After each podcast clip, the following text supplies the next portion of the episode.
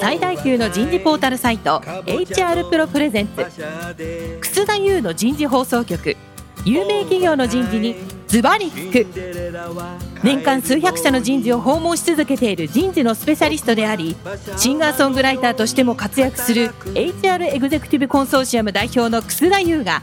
有名企業の人事や人事をサポートする専門家を招いて企業が抱える課題や実際の事例を紹介しながら解決策を模索していきます。この番組はビジネスコーチ株式会社株式会社ワークスジャパン株式会社マネジメントサービスセンターの提供でお送りいたします。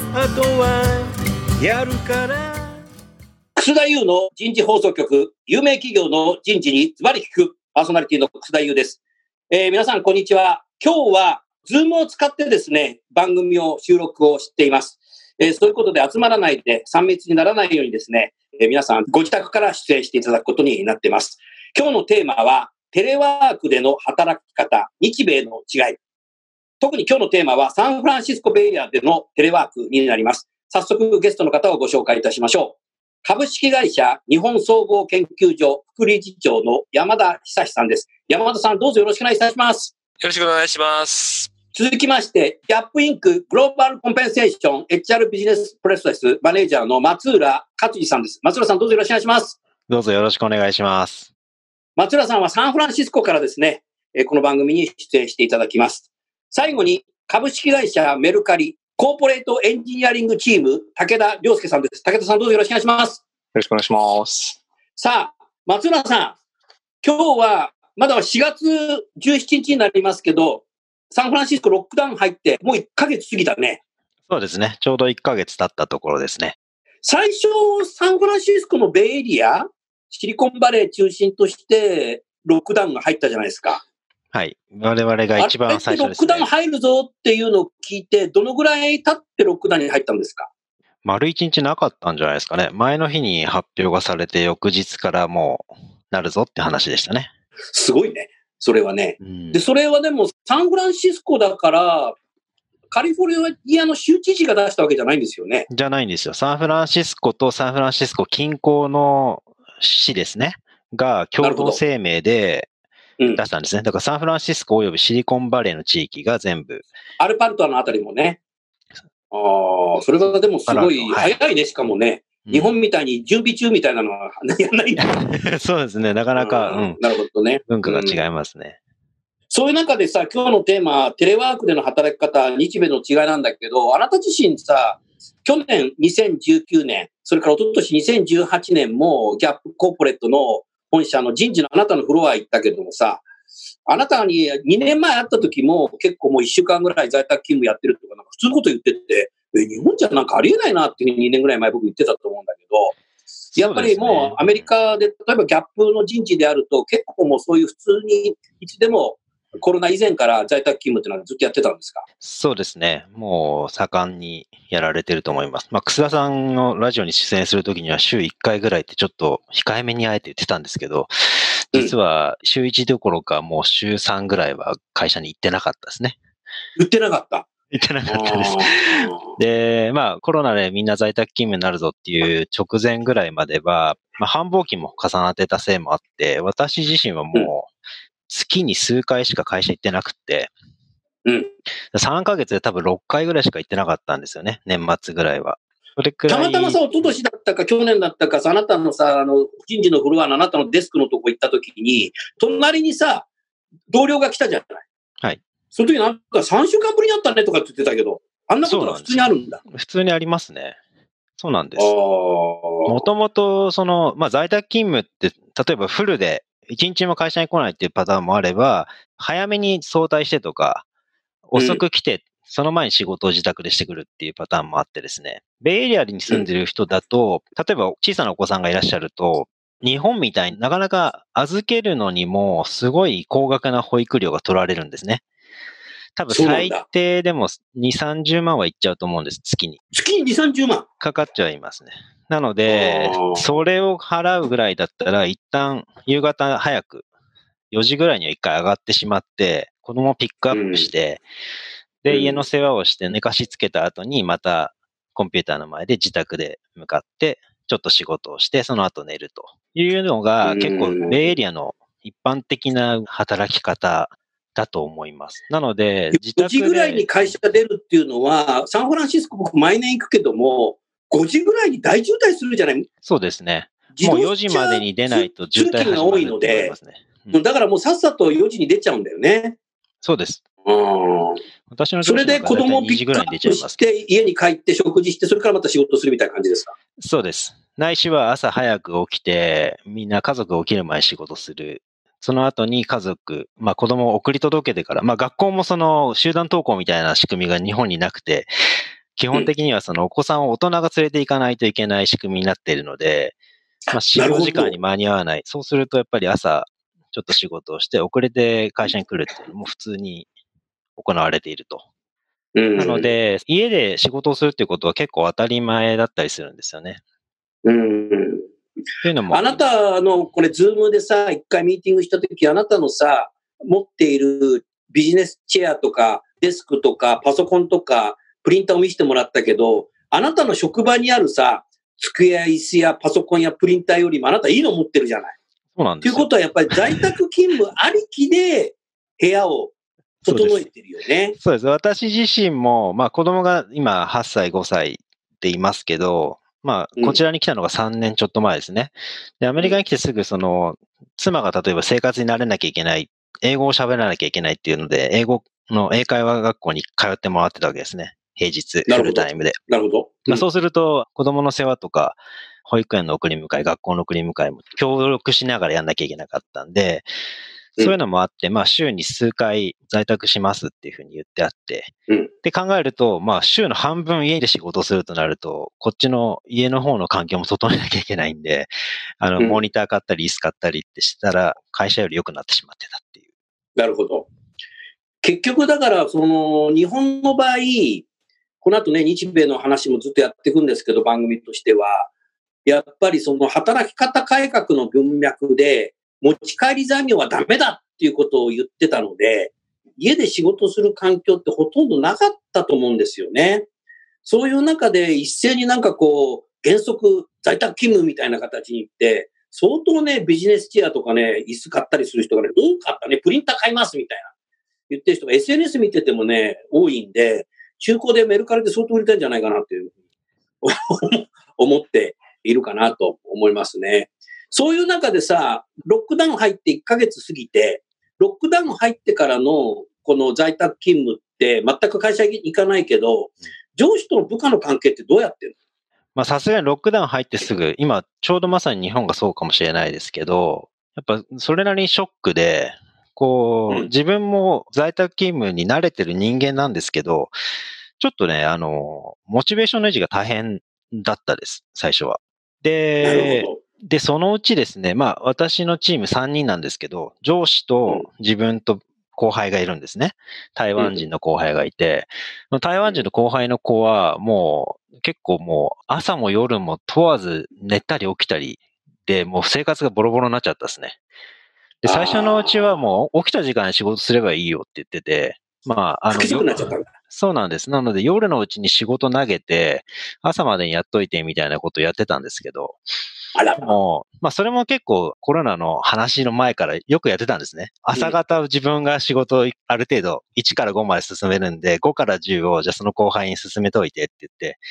で、翌朝来ると上司がそれをチェックしてるみたいな、なんかいい感じになってたんですけど、うんただそれが、その精神的な問題っていうのがやっぱ降りかかってきちゃって、コロナウイルスの問題でちょっと。メンタル的にね。そうなんです。で、これ全員多分そういう状況になってると思うんですけど、それの影響なで、ちょっとそれも回らなくなってきちゃったんで、今は朝9時に必ずミーティングしようって言って、朝会みたいな感じでうん始めました。で、朝のリズムとりあえずそれで9時からのミーティングで作ろうって言って、やり始めて、で、そのままずっとやることもあれば、まあ一回仕事の分担を朝の9時の段階で決めて、何時間後に何ができてるかっていうのをそれぞれ決めて、で、その時間ちゃんとコミットメントするんだ。そうですね。これやっとくわ、みたいな話で。で、午前中に終わるんだったら午後1でじゃあ、その仕事の進捗話そうかって言って、また午後1で集まるようなことをする。で、午後1で集まってその進捗を確認しながら、じゃあ次の仕事こんなことしようみたいな感じで、それぞれ割り振って時間も決めて、また別れると。で、また夕方になったら、まあ締めじゃないですけど、今日の一日を振り返るようなミーティングをして終わるっていうのが最近の流れですね。と、あとは、それが一つの流れと、基本的な流れなんですけど、もう一つの流れは、朝9時からミーティングをして、もうズームをつなぎっぱなしなんですね。朝からつなぎっぱなしで、昼昼だけ休憩時間一回閉じるだけなんですけど、また昼過ぎから再開して、夕方まで、夜までですね、ずっとズーム開きっぱなし、3人でずっと会話しっぱなし。その狙いは何なの？これですね、あの、まあ、おそらく、そういう、今の状況に置かれている人事さんみんなそうなんですけど、こう、コロナウイルスの収束後の新しい会社の姿っていうのを描かなくちゃいけなくて、それのブレストがすごく長い時間かけてやるわけですよね。で、いろんなシミュレーションだったり、試算だったり、いろんなパターンを想像したり、話し合ったりする中で、まあ、すごい長い時間かかるんですよね、そういう場合って。うん。だから、議論しながらデータを作って、データを見ながら、この数式入れてみてとか、っていう議論とアイディアの出し合いをずっと繋ぎながらやるわけですよ。で、3人でやってるんだけれども、時々人が入ってきて、あいつ呼ぼうって言って、ズームでそのままチャットで呼んで、ちょっとあなた入ってきてって言って入ってきてもらって、その方面に強い人に入ってもらって、情報を得る。ありがとうって言って10分後にさよならする。3人でまた続ける。で、その後、例えば。ちょっとそれは松浦さん、職場環境をバーチャルに作ってるっていうのあ、そんな言い方でもいいの？うん。もう、すぐ横に上司がいて肩叩いてすみません。これ教えてください。ねねねみたいな感じ。そうですね。机見合える人たちと一緒に3人で議論を活発にし合うみたいな状況ですかね。なるほど。そうすると朝9時からお昼ぐらいまでつなぎっぱなしだとさ、仕事って職場の中で雑談の中から解決策が出たりするじゃない。はい。で、雑談のためにさ、ズームつなぐわけにいかないので、まあ、ズーム飲み会があるかもしれないけど、やっぱだからつなぎっぱなしだときに、ふっとひらめいたときに、上司に言えるとか、上司から声かけられるこれがやっぱりチームでやる仕事、職場の環境だと思うので、これをバーチャルに作ってるんだね。そうですね。だから3人でずっと9時から夕方まで話してるわけでもなく、例えば私と上司2人だけで作業しながら、後輩全然関係ない仕事してることもあるんですよ。ちょっと、私こっちの仕事やってるんで、2人で話しててください。用事があったら声かけてねって言われて、はい、どうぞどうぞ、やってて。で、私と上司で2人でデータをいじり合う。みたいなことを一つの画面でやってるわけですね。で、逆に上司とその後輩が話してるときに、私はもう参加しなくて良さそうなんで、じゃあちょっと違うことやってるんで、ズームつなぎっぱなしですよ。つなぎっぱなしなんですけど、うん、あの、違うことやってますって言って違うことやってるわけです。うん、違うことやってながら、ね、やってる最中にちょっとこれ上司に聞きたいなと思ったら話の途中でちょっと入ってきて、いいって言って、この話に切り替えていいって切り替えながら、なるほど。話をさせてもらう。片付いたら、はい、もう一回私ミュートになりますんで、お二人で話しててくださいって言って、あの、作業を続けてもらうみたいな。うん。それもやっぱり、そのオンラインミーティング先進国だからそこまでいろいろと改善してきたんだろうなっていうふうに今聞いてて分かったね。多分日本企業だとまだそこまでやってる人はいないかもしれない。ただ外資系でグローバルな場合はやってる可能性があるかなと。でもあんまり外資、ね、外国でやると時差があるからさ、ちょっとあれだけど。そうなんですよね。うん、でも今のは相当ラジオを聞いている松浦さんね、この番組ね、もうね、延べね、130万人聞いてんだよ。うん、相当今のあの、あんたの発言はね、メモしたね、多分ね。うん、おすすめです。ずっとズーム。あのー、少し違う視点でさ、ロックダウン入って、毎日在宅勤務してると、日本企業の人事の方からメールが来たんだけど、2週間在宅勤務やってたら、2キロ太りましたとかっつって、食っちゃ寝食っちゃ寝で外に全然出ないみたいな。サンフランシスコのロックダウンは外出ちゃいけないの出ていいですよ。目的が決められていて、食料品を買いに行くであったり、医者に行く、それからエクササイズはディスタンス？られてます。はい、ソーシャルディスタンスはもう確実に守られています。守られてるもう、はい。この1ヶ月2メートル以内に家族以外の人が入ったことはないです。うわ、それ徹底してるな一度もないですね。はい。宅配の方にももう会ったことはないですね。会ったことない。会わないように。もうリップチャイムが鳴ったら置いてってください。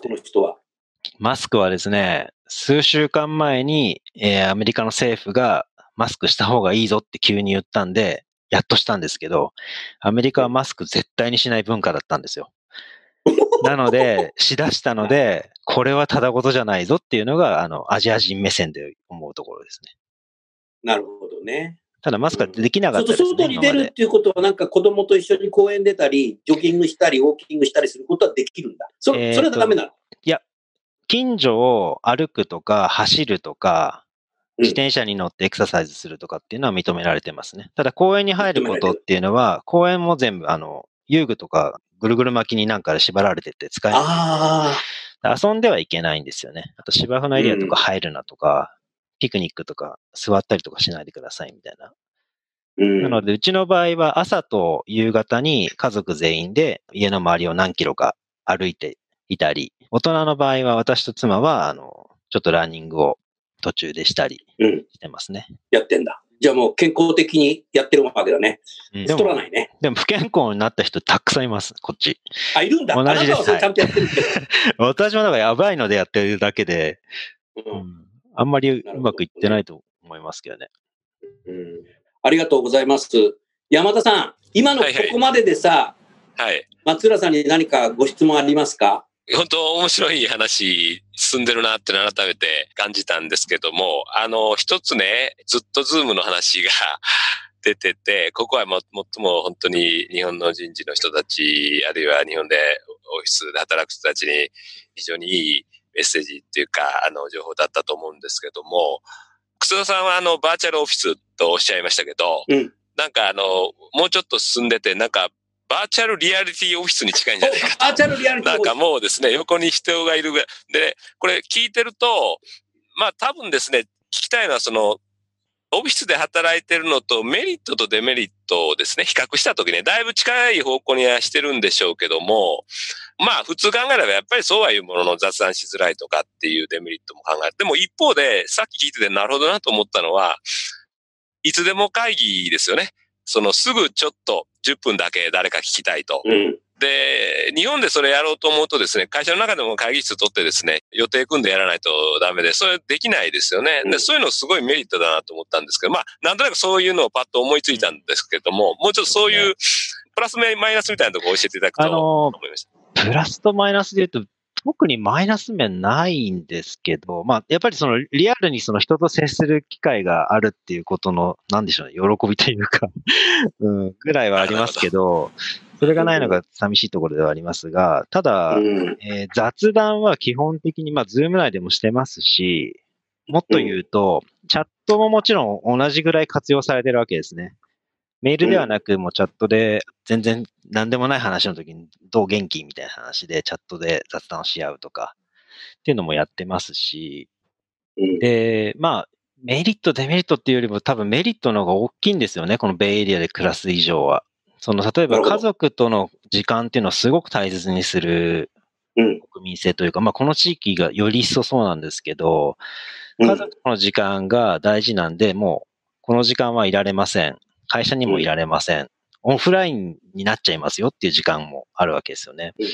そういうふうに、それぞれの個人個人の生活に合った状況で作業を進めていく。その中でもちゃんと成果を出していくっていうことで、その成果主義のもうピュアなあり方だと思うんですけど、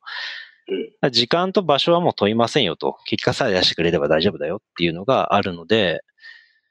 そこがいいところ、プラスな要素としてはすごく強いんじゃないかなと思います。うん。マイナス要素。どね。うんもしかしたらそのマネジメント層としては会いたいとかあるのかもしれないですけどね。ちょっとね、あの、エンターテインメント系がやりにくいのはありますよね。飲み会だとかあ。こっちでもやっぱあるんですけど、ソーシャルネットワークっていうので、ハッピーアワーって3時ぐらいからみんな飲み行っちゃうんですけど、そっちが伸びちゃうんだ。だいたい3時4時ぐらいからね、金曜日になると混み始めるんですよ。そういうのがないんですけど、それぐらいでじゃないですかね。うんチームの中にもそもそも、その、この地域に住んでないチームメンバーもたくさんいるわけですよ。例えば私、すごく常日頃から一緒に仕事してるメンバーで、今まで一回も会ったことない人いるわけですね、たくさん。え あの、中部の方に住んでて、もう、時差もあるし、あ大陸だね。そのチームとはもう一度も会ったこともないですけど、ただかなりそのズームだったり、メール、チャットとかで仲良くはやっている感じですかね。うん。うん、なので、そう、まあ、山田さんのずっとズームって、日本の職場って大部屋なので、なおさらずっとズームはなんかいいような気がした。うん。そうですね。でも日本はね、その、部屋狭いですよね。狭い狭い。で、部屋っていうか家がですね。あ家がねで、アメリカやっぱり広いので、一人、あの、一室を持ってると思うんですけど、日本の場合は、結構ね、間仕切りっていうか、部屋になってない家もあるんでしょうしね。うん。ちょっとそれをやるには、少し家の間取り変えたりとか、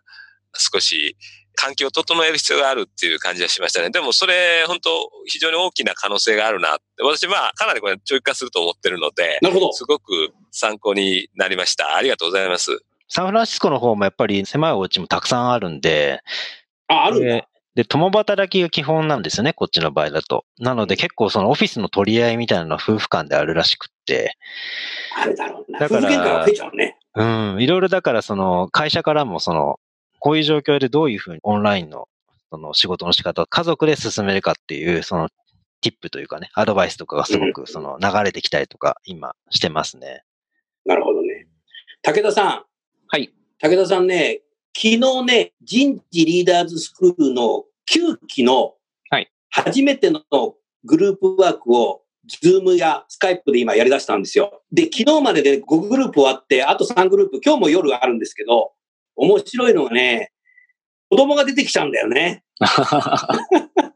うん、だから多分そんな大きなお家じゃないのかもしれないけど、それから奥さんが喋ってるのも隣の部屋から聞こえてきたりとかね。だから山田さんの言うように、日本はやっぱり在宅勤務やるために住居を借りたり買ったり多分してないし、だから多分そういうのっていうのは当分の間ありそうだね。武田さん何かさ、せっかくだから松浦さんに質問ありますか、そうですね。もともとこう在宅勤務が、まあ、慣れていたというか、そこにこう、合わせたお家の借り方だったりとか、されてたと思うんですけど、こう機材とかって、やっぱ必要だと思うんですよね。ディスプレイが必要だったり、スピーカーだったり、マイクが必要だったりってあると思うんですけど、そこら辺ってこう会社から何か支給したりだとか、そういったことをもともとされてたりとかはあったんですか？面白いのがですね、これはあの、会社によりきりだと思います。あの、そういう支給してる会社もあるっていうふうに聞いてますし、ただ、原則的にアメリカの場合は、言ったものが勝つっていう社会と、言いまかされた方の負けっていう社会なんですよね。で、自分のケースの場合で言うと、自分の都合で在宅ワークしたいわけなんで、これを会社にエクスペンスを要求するってことはできなかったですね。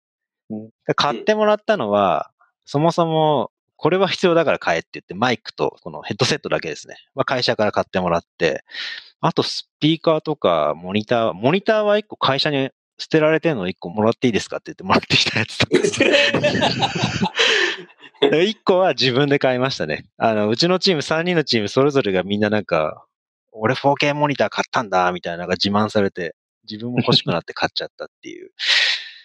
ただ、それは自分のケースがそうであっただけであって、例えば人によっては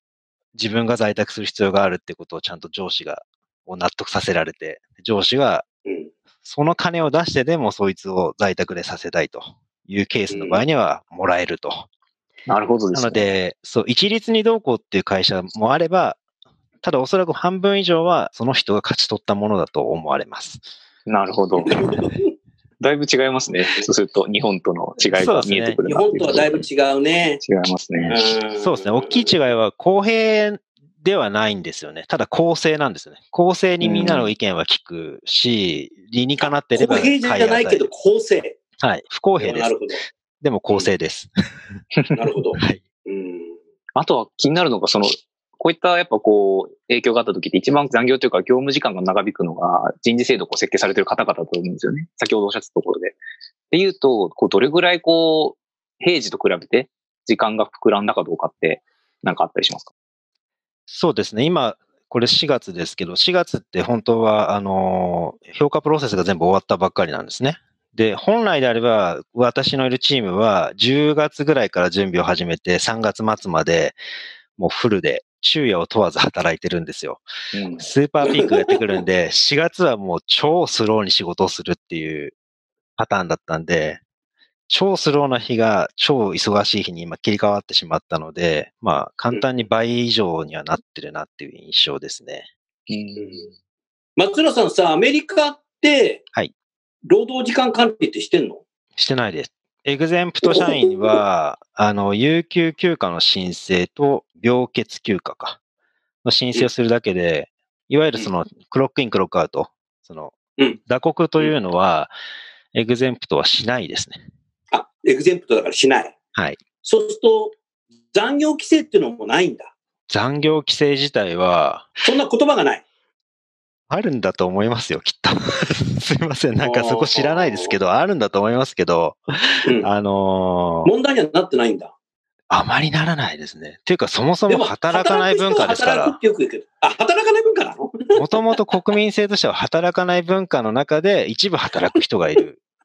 なるほわけですよど。。アメリカはもう働かせたいわけですから、従業員に。なるほど。あ、もうそこが違うんだ。トップレベルになればなるほど働くわけですよ。なるほど。もう、シニアリーダーシップの方々って多分もう寝る時間がないんじゃないかなと思います。それぐらい働いてます。僕の30代の頃と一緒だ。ちょっとピラミッド構造逆なんですよね。労働時間で考えたら。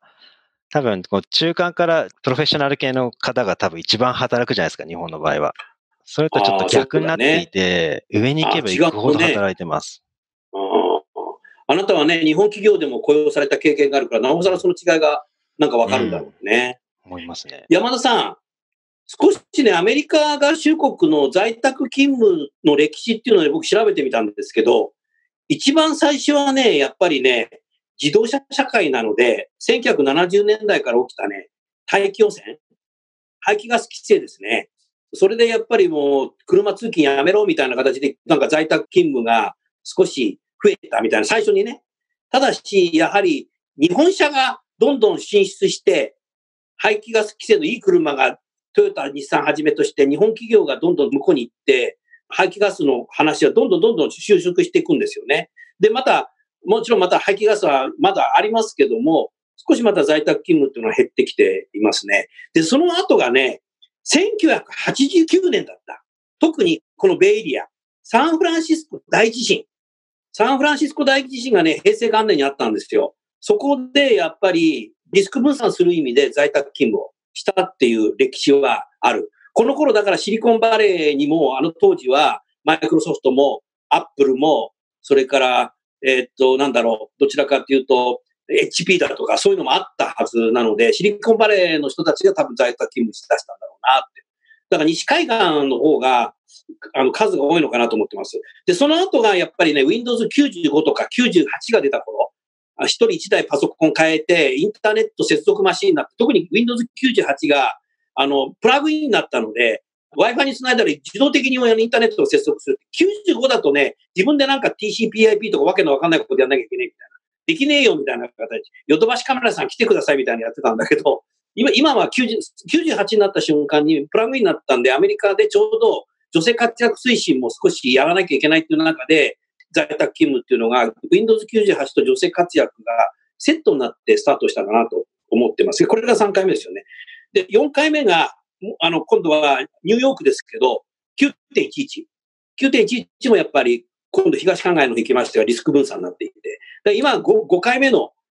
在宅勤務のあれになってるのかなと思って。ただし、やっぱこれだけ長い間もやってきてるので、1970年代後半から繰り返しやってきてるので、やっぱり松浦さんみたいに、もう定時でも3週間ぐらい会社校内でやってるってカルチャーがやっぱり社会、社会が出来上がってんじゃないかなっていうふうに思ったけど、山田さんいかがですか？そうですね。あの、やっぱりね、多分、新しいことを始めるっていうのは、二つの条件が大体いるんですよ。ちょっと最近、もうパンデミックの歴史なんかを見ててもそうなんですけどね。で、それどういうことかっていうと、一つはね、やっぱりうん、技術が、そういう条件が整ってないとダメなんですよね。で、当然、これ、まあ、100年前にインフルエンザパンデミックってのあったわけですけども、あの、スペインインフルエンザね。で、当時はもうこれどうしようもなかったわけです。もうこんなパソコンもないしですね。で、当時は本当にたくさんの方亡くなって、結局、まあ自然に任せるっていうかですね、集団免疫っていうことで多くの人がかかって収束していくっていうことなんですけども、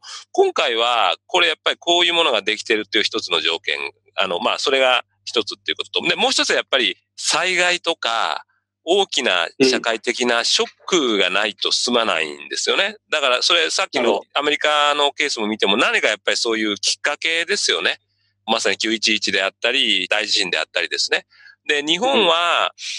最近でもそれは10年おきぐらいに起こってるんですよね。東日本震災もあれば、その前もあったと思いますけども。で、ここに来てこの問題が来るっていうんで、本当に今回はね、あの日本でそういう意味では本格的にやっぱりテレワークが進むんだろうなっていうのがですね、あの、アメリカの経験から見てもですね、改めて感じますね。はい、ありがとうございました。それでは時間になりましたので、来週はメルカリさんにですね、少し事例を話していただきたいと思います。もうニュースでご覧になってると思いますけど、リスナーの皆さん、メルカリさんは多分、東京では最初に原則在宅勤務という形でニュースリリース出したと思います。さらに、社員1800人、従業員1800人、これは正社員だけのみならず、契約社員もね、1人6万円出してるんだよね。で、この辺の話をね、少し武田さんに質問してですね、お答えいただきたいなっていう、そんなふうに思ってますので、どうぞよろしくお願いします。それでは最後にゲストの方をご紹介して番組を終わりましょう。えー、日本総研の山田さん、それからギャップの松浦さん、ベルカリの武田さん、今日はどうもありがとうございました。ありがとうございました。ありがとうございました。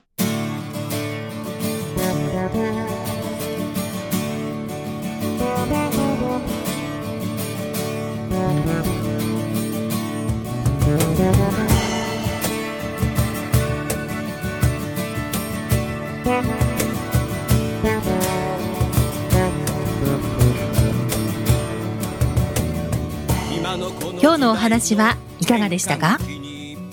楠田祐の「 The Times Will Change 時代は変えられる」とともにエンディングといたします。この番組は日本最大級の人事ポータルサイト HR プロのウェブサイトからもお聞きいただくことができます。HR プロでは人事領域で役立つさまざまな情報を提供しています。ご興味がある方はぜひウェブサイトをご覧ください。この番組は人と組織の生産性を高めるビジネスコーチ株式会社。企業の人材採用支援キャリア支援を通じて人と企業の持続的な成長と価値創造に貢献する株式会社ワークスジャパン。企業の人材戦略人材育成のプロフェッショナルカンパニー。株式会社マネジメントサービスセンターの提供でお送りいたしました。それでは来週もお楽しみにみんなで変えようできない理由を述べている場合ではない